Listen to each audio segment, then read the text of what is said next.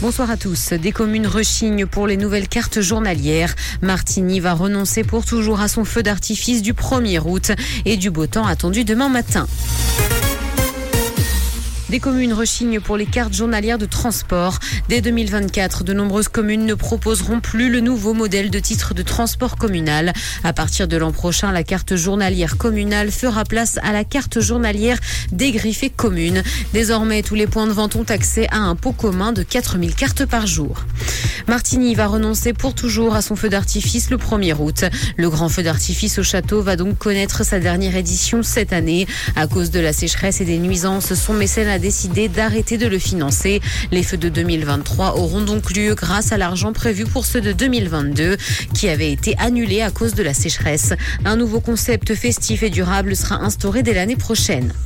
À Lausanne, la boutique qui vendait des gaufres en forme de pénis ferme ses portes. La pâtisserie avait été inaugurée l'été dernier mais n'a pas fait long feu. Les locaux sont actuellement fermés et la régie cherche un nouveau locataire. Si l'enseigne avait connu un grand succès après son ouverture, il s'est donc vite essoufflé et les portes sont maintenant closes depuis plusieurs semaines. Dans l'actualité internationale au Royaume-Uni, après la santé, c'est l'aéroportuaire qui se met en grève pour les salaires. Plus d'un millier de membres du personnel de l'aéroport londonien de Gatwick ont décidé de tout arrêter pendant huit jours. Des annulations et des retards sont donc à prévoir. Ils demandent une revalorisation de leur rémunération. Le pays traverse une crise sociale dans différents domaines et ce notamment à cause de l'inflation. Le robot conversationnel de Google débarque en Suisse. La firme a étendu l'accès géographique à barre de son concurrent à ChatGPT.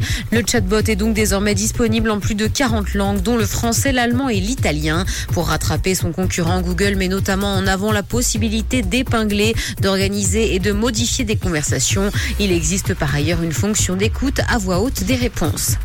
Justice, Kevin Spacey admet être un gros dragueur, mais nie toute agressivité. Le comédien est jugé à Londres pour de multiples agressions sexuelles et a pris la parole hier pour la première fois depuis le début de son procès. Il a d'ailleurs plaidé non coupable pour les 12 chefs d'accusation portés contre lui par quatre hommes. Les faits reprochés se seraient déroulés entre 2001 et 2013.